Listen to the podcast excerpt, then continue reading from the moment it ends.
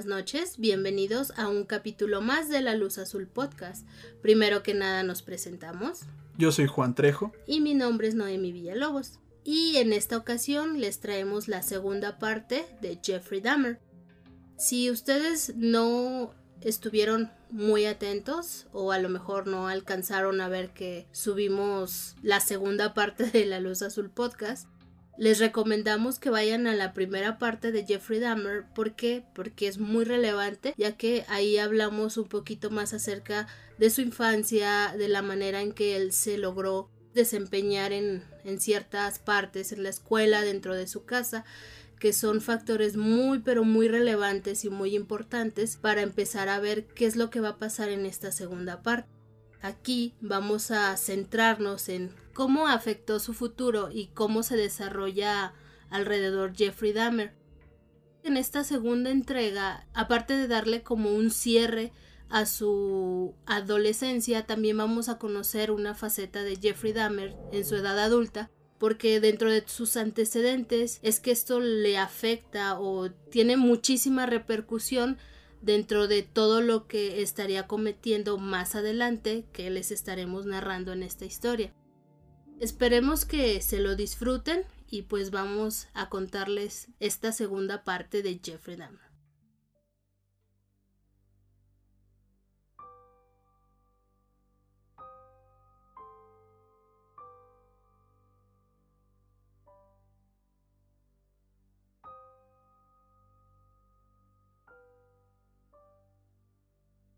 Cerca de un mes después del asesinato de Stephen Hicks, Lionel, el padre de Jeffrey, y su nueva novia irían a la casa para ver cómo estaba.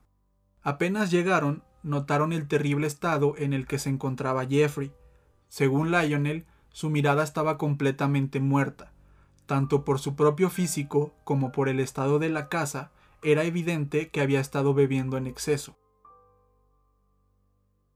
Esta situación provocó que su padre lo obligara a entrar en la Ohio State University, ubicada en Columbus, aproximadamente a unas dos horas de carretera desde Bath, donde estaba la casa. Jeff solamente estuvo un semestre en la universidad, pues en una ocasión su padre le hizo una visita de sorpresa y lo encontró completamente ebrio y tirado en el suelo. Decepcionado y molesto, Lionel no estaba dispuesto a financiar esta vida tan alcohólica y llena de excesos que llevaba Jeffrey, por lo que lo dio de baja de la universidad y lo obligó a enrolarse en el ejército a principios de 1979. Después de la preparación básica en el ejército, lo enviaron a San Antonio, Texas, donde lo entrenarían para ser médico de campaña en la milicia.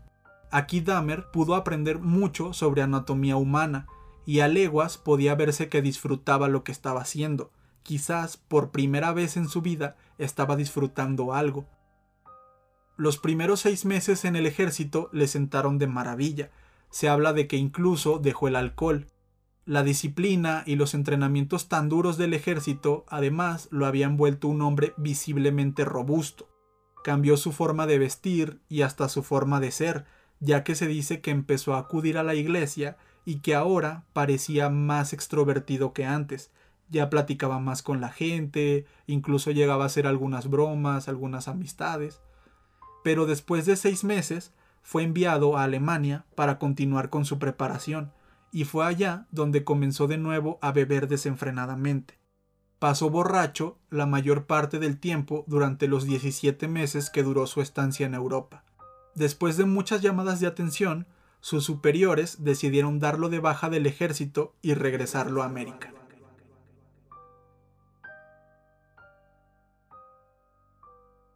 Durante su estancia en Alemania, varios compañeros reportaron que Jeffrey había intentado violarlos, siendo esta la razón principal por lo que lo dieron de baja. Incluso uno de ellos afirmaba que Jeff lo había emborrachado y por la noche despertó para darse cuenta de que su ano le sangraba.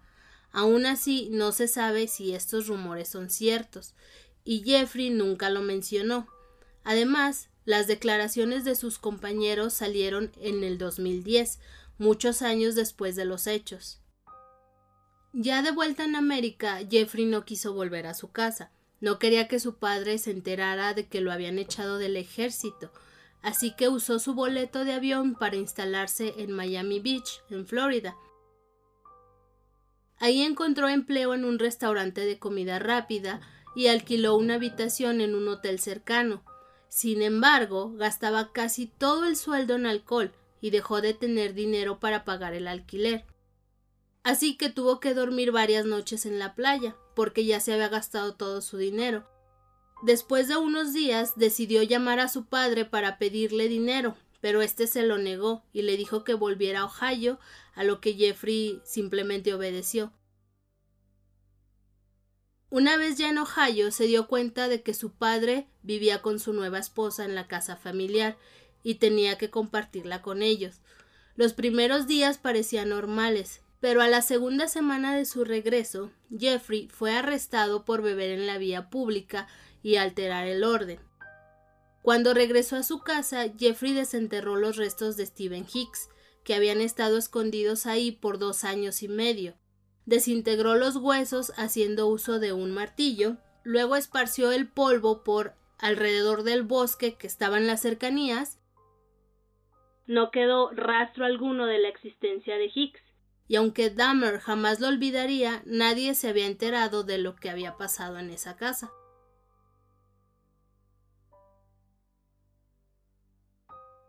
Su padre y madrastra habían intentado hablar con él o llevarlo con psicólogos para ver si mejoraba un poco su situación con el alcoholismo, pero nada de esto parecía funcionar.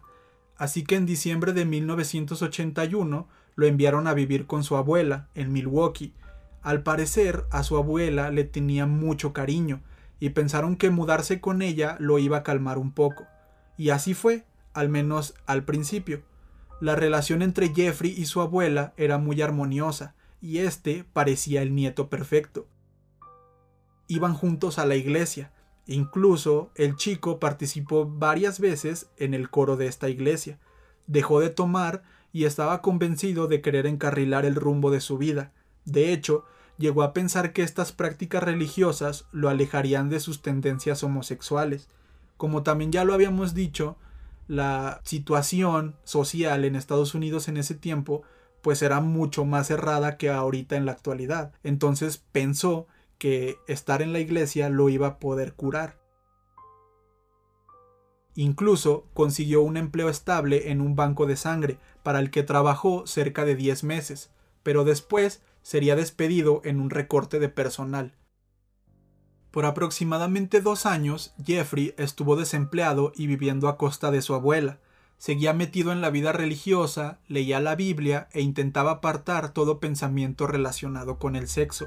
Según sus propias palabras, él pensaba que saldría adelante.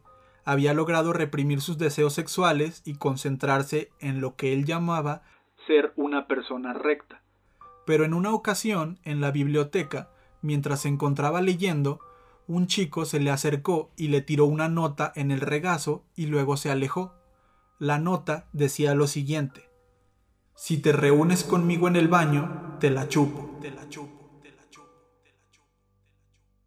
Al inicio, Jeffrey se lo tomó como una broma, pero sin saberlo, esta simple nota sería un disparador para sus impulsos y deseos sexuales, sería la llama que reviviría el fuego de sus más bajas pasiones. A partir de este momento, Jeffrey volvió a beber y comenzó a moverse con libertad entre la comunidad homosexual de Milwaukee.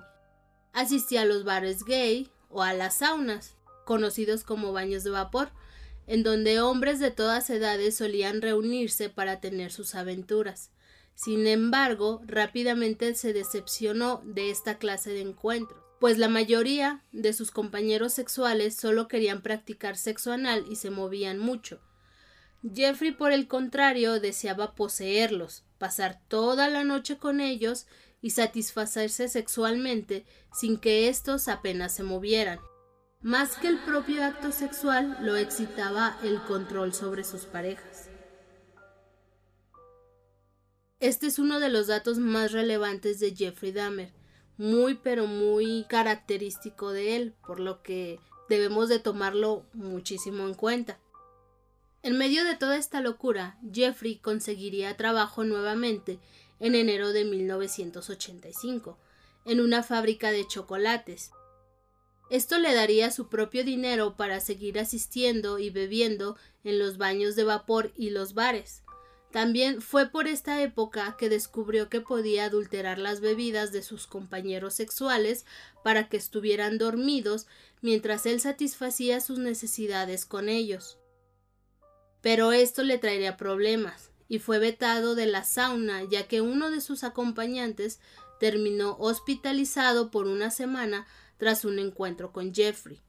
Increíblemente no se presentaron cargos en su contra, pues la víctima y el establecimiento no querían meterse en problemas de gays. Como les comentó Juan, en esta época eran todavía más reacios y más cerrados. En sí las personas como que no querían inmiscuirse en esa clase de atercados. Para este punto Jeffrey Dahmer ya se encontraba totalmente desesperado, y una voz en su cabeza le recordaba a su primera víctima, Stephen Hicks, y el placer que había sentido con todo lo que había hecho. Sabía que tenía que matar, pero cuando estas ideas le venían a la cabeza se emborrachaba para intentar olvidarse de ellas. Esta es otra característica que se suma a Jeffrey Dahmer y es muy relevante. En una ocasión se enteró de la reciente muerte de un chico de 18 años, así que a la noche siguiente se presentó en el cementerio con una pala.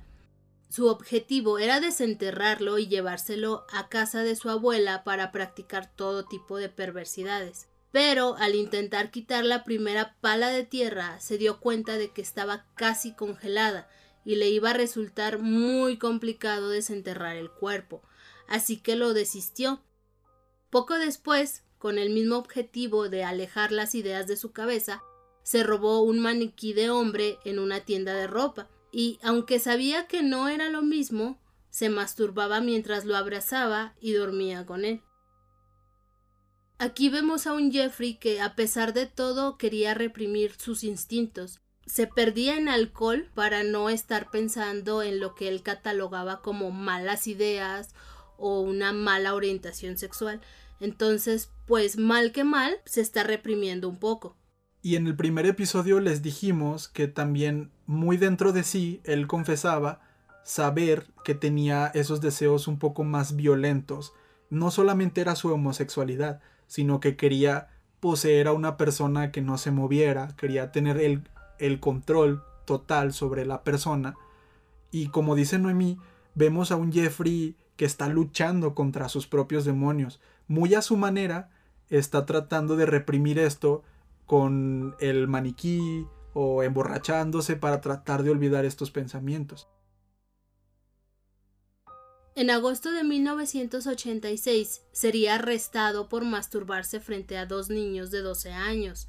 En un inicio admitiría su falta y aceptaría los cargos, pero luego se retractaría y cambió la historia diciendo que no se masturbaba, sino que estaba orinando cuando estos niños de repente aparecieron. Aún así lo acusaron por estar alterando el orden público y lo condenaron a un año de libertad condicional, en el que sería supervisado de cerca y tendría que asistir a asesoramiento psicológico cumplió su año de prueba sin meterse en ninguna clase de problemas, pero casi diez años después de su primer asesinato, la frustración se apoderaría por completo de sus pensamientos, y Dahmer volvería a matar.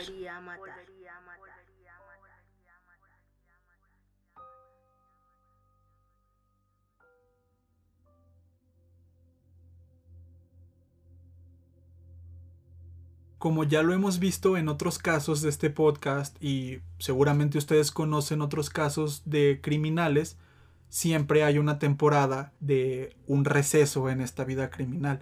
La de Jeffrey Dahmer fue aproximadamente de 10 años. En la noche del 15 de septiembre de 1987, Jeffrey Dahmer conoció a Steve Tuomi, de 25 años, en un bar gay de Milwaukee. Luego del coqueteo habitual, lo convenció de irse juntos al Hotel Ambassador, a unas cuantas cuadras de ahí. Dahmer confesó que no quería matarlo, solo pensaba drogarlo y abusar de él, como ya lo había hecho con otros tipos. Pero después de varias copas dejó de ser consciente. A la mañana siguiente despertó y vio al chico tumbado de espaldas. Su cabeza colgaba del borde de la cama y de su boca salía un chorro de sangre. Su cuerpo estaba totalmente golpeado, probablemente tenía algunas costillas rotas. Su pecho tenía una extraña tonalidad azul.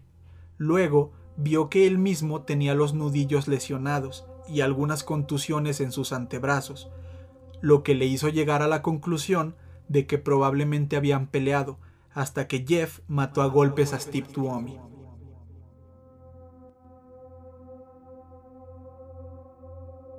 No recordaba nada de lo que había pasado aquella noche, pero las evidencias eran claras y ahora tenía una habitación de hotel a su nombre y un cadáver dentro de ella.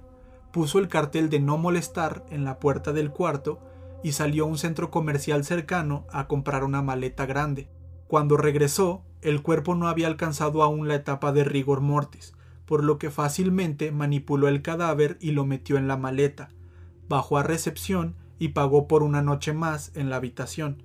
Regresó y se quedó sentado en la cama frente a la maleta mirándola fijamente, hasta aproximadamente la una de la madrugada, cuando salió del hotel con su maleta. Frente al hotel paró un taxi y el conductor amablemente lo ayudó a poner la maleta en la cajuela del carro. Algunos artículos mencionan que el conductor le hizo una broma sobre lo pesada que estaba la maleta. No traerás un cadáver, ¿o sí? pero aunque tentador, lo más probable es que sea solo un invento o un rumor. Luego se dirigieron hasta casa de su abuela, quien se encontraba dormida.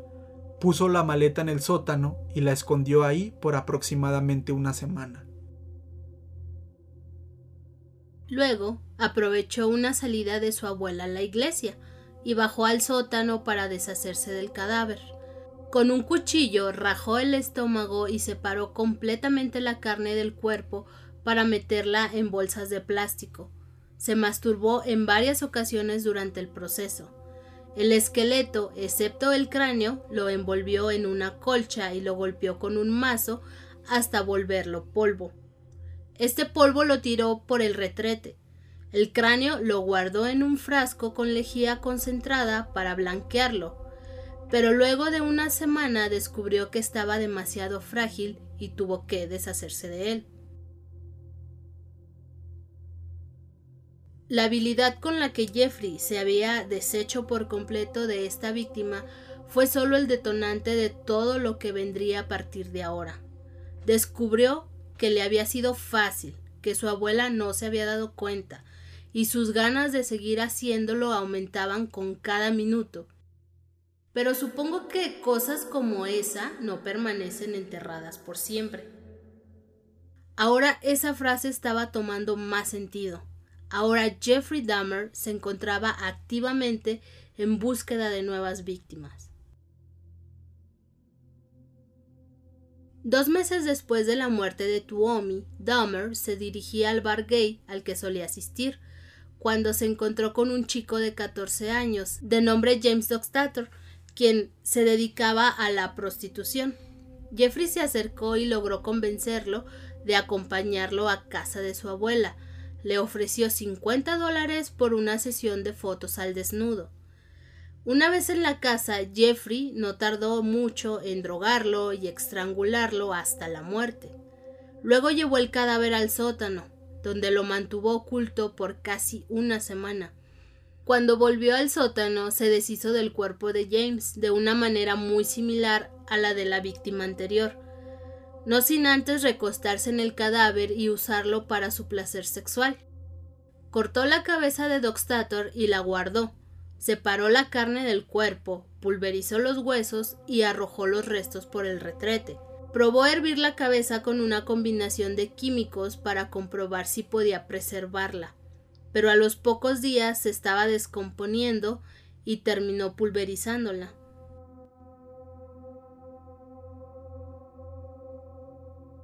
Algo que debemos recalcar es que en estas dos últimas víctimas podemos ver otra característica peculiar de Jeffrey. Existen dos asesinos, el de proceso y el de producto. Los primeros encuentran satisfacción en el acto de asesinar, mientras que los segundos buscan quedarse con algo de sus víctimas. Es este producto lo que les causa el placer, pues al parecer Jeffrey entra en ambas categorías pues el mero acto de diseccionar los cuerpos era demasiado excitante para él, pero ahora muestra interés por conservar algo más de sus víctimas.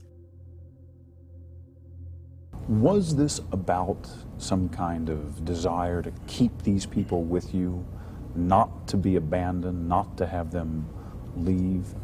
I think it that did play into it, but uh, there was a big element of wanting complete control over someone, total control, not having to, to consider their wishes, being able to keep them there as long as I wanted. That, that was a big part of it, controlling lust. El 24 de marzo de 1988, Jeffrey Dahmer conoció a Richard Guerrero afuera de un bar gay llamado The Phoenix. Le ofreció 50 dólares por pasar la noche con él, y tras convencerlo se fueron a casa de su abuela. Una vez ahí lo drogó con pastillas para dormir y lo estranguló con una correa de cuero. Después de abusar del cadáver de Guerrero, lo desmembró por completo, todo en menos de 24 horas. Se quedó con la cabeza y se deshizo del resto del cuerpo de la misma manera que en sus dos víctimas anteriores. Un mes después de la muerte de Richard Guerrero, el 23 de abril de 1988, Jeffrey llevó a Roland Flowers a casa de su abuela, la señora casi siempre estaba dormida, pero en esta ocasión no fue así, y escuchó cómo su nieto entraba con alguien más a su habitación. Jeffrey estaba totalmente descontrolado, y apenas entraron, le ofreció a Roland una bebida que lo dejó inconsciente casi al instante. Sin embargo, la abuela de Jeffrey llamó a la puerta, diciéndole a su nieto que esas no eran horas para traer visitas a la casa. Este hecho asustó a Jeffrey, y se puso muy muy nervioso. Del susto hasta la borrachera se le bajó.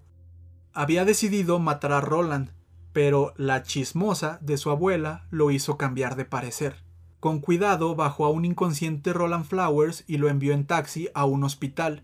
Luego de un rato, Flowers despertó en la camilla y acusó a un tal Jeffrey Dahmer de haberlo sedado, pero el personal médico no le creyó ya que por su aliento alcohólico parecía que el tipo se había emborrachado y luego desmayado. Por esta razón, la denuncia no procedió de ninguna forma.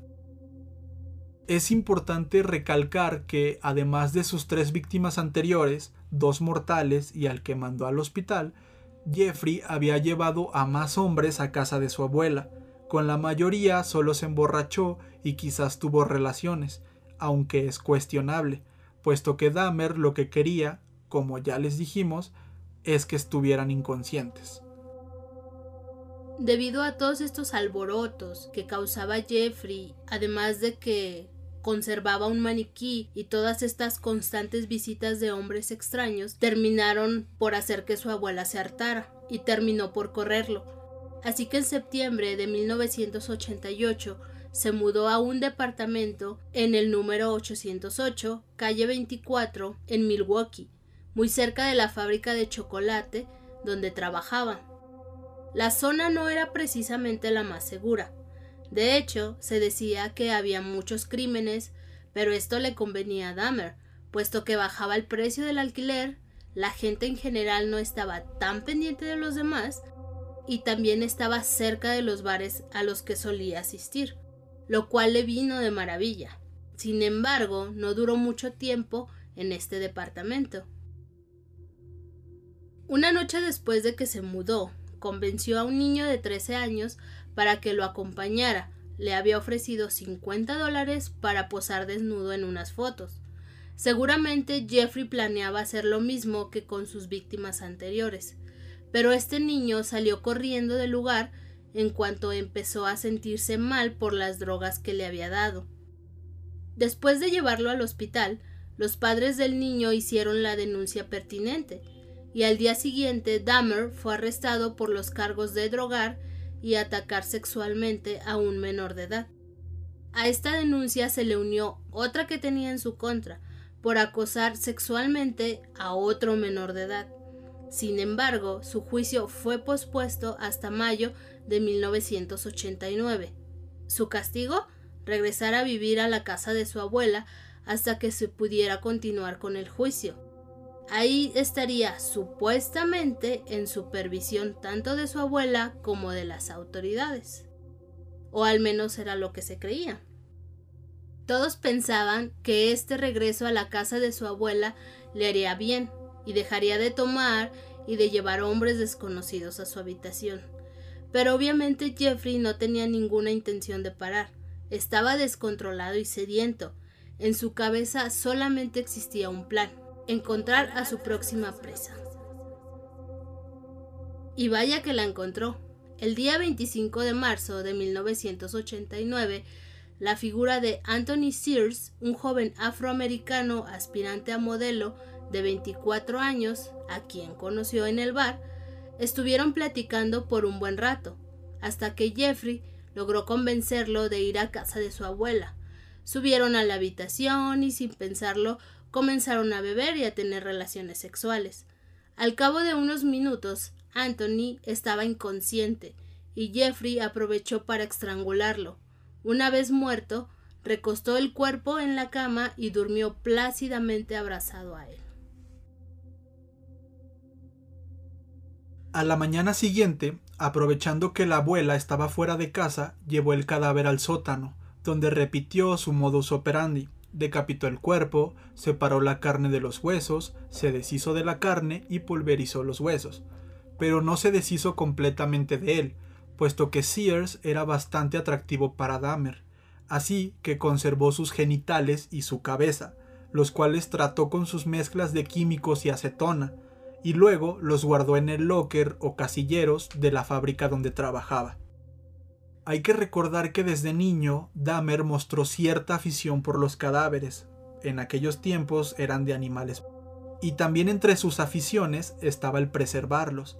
Además, su padre era químico y le había enseñado varios trucos o varias técnicas para deshacer y preservar residuos. Esto lo estuvo probando constantemente en varias de sus víctimas, aunque siempre estuvo tratando de llegar al punto exacto, pues como ya les contamos, sus primeros intentos fracasaron y tenía que deshacerse de los restos. Dos meses después del asesinato de Sears, Jeffrey tuvo su juicio por las denuncias de acoso a menores y fue condenado a un año en un centro penitenciario, cinco años de libertad condicional o probation, como se dice en Estados Unidos, y a registrarse como sexual offender. Para aquellos que no sepan, en Estados Unidos y algunos otros países, las personas que fueron acusadas y juzgadas por haber acosado o abusado sexualmente de menores tienen que registrarse como ofensores sexuales o sexual offenders. Esto es más que nada para que las autoridades y los vecinos sepan que hay alguien potencialmente peligroso. Aunque ya haya cumplido su condena, deben registrarse para que todos sepan que puede haber una amenaza ahí. Queda como un antecedente y esto alerta a las demás personas de que pudiera pasar algo en un futuro. Aún así, a pesar de haber sido condenado a este año en un centro penitenciario, los cinco años de probation y a registrarse como sexual offender, Jeffrey consiguió que le concedieran un plea bargain, que es básicamente un permiso especial por colaborar con las autoridades o por portarse bien durante el juicio, pues este permiso consistió en que pudiera conservar su empleo en la fábrica de chocolates, así que iba todos los días a la fábrica y por las tardes regresaba al centro penitenciario. Durante este periodo, la cabeza y genitales de Anthony Sears seguían guardados en su casillero.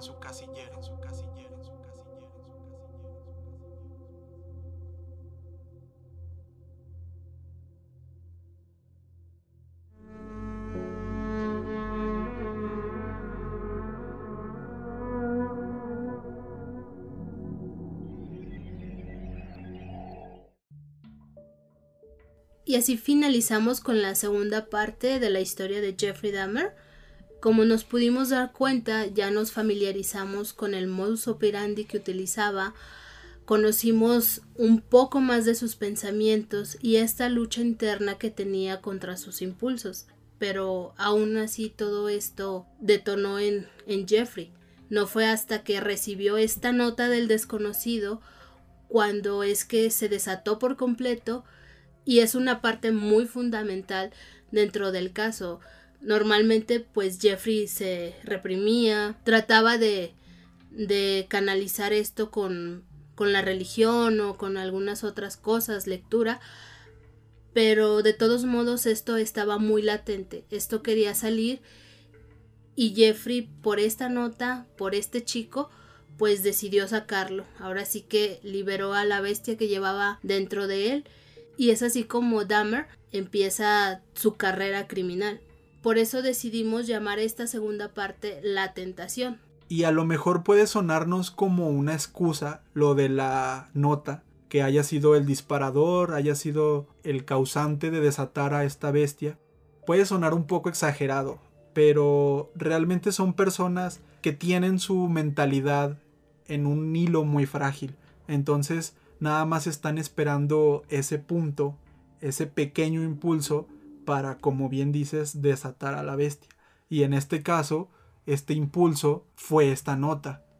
Quizás con otros asesinos que hemos escuchado, hay un punto en su vida en el que algo muy traumático le sucede y a partir de esto comienza su carrera criminal. Y con Jeffrey fue solamente un papelito. Un papelito, a pesar de que ya había matado, él no quería volver a hacerlo. Y este papelito desató toda la ola de asesinatos.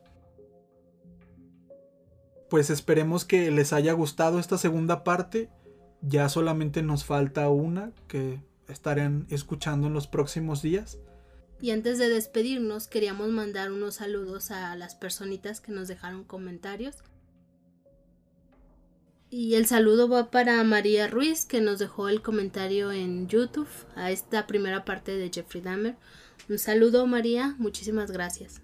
Otro saludo es para Cirno, ese es su usuario en YouTube. Muchas gracias por escucharnos y también por la recomendación que nos dejaste, la vamos a tomar en cuenta. También un saludo para Malia Itzel, ella nos comentó en este video de YouTube. Muchísimas gracias Malia y un saludo. Y el último de los saludos en YouTube es para Dani Martínez, nuestro amigo, que como ya se los habíamos comentado anteriormente, él tiene un podcast que se llama Dan en la Oficina Podcast. Vayan a escucharlo, está muy chido, tiene unos episodios muy buenos y ahí estuve de chismoso como invitado en un par de ellos. Entonces, en la descripción de los videos de YouTube van a encontrar su podcast para que vayan a escucharlo. Y pues muchas gracias Dani por siempre estar al pendiente. Y el último es para Gloria Cortés, ella nos mandó un mensaje por Instagram. Muchas gracias Gloria por estar al pendiente y te mandamos un gran saludo. Hay otra persona que también nos estuvo mandando mensajes por Instagram. Su usuario es nobody-1119. Creo que él es el mismo que nos comentó en YouTube también con su usuario Cirno. No estoy muy seguro, por si no, pues también tu saludote. y en general, muchas gracias a todos por estar atentos, por escucharnos y por siempre darnos sus comentarios para mejorar y sus buenos deseos. Y nos escuchamos en la tercera y última entrega de Jeffrey Dahmer, el carnicero de Milwaukee. Recuerda que puedes escucharnos en Apple Podcasts, Spotify, Google Podcasts, YouTube y otras plataformas más. Y no olvides que puedes seguirnos en Facebook e Instagram como La Luz Azul Podcast.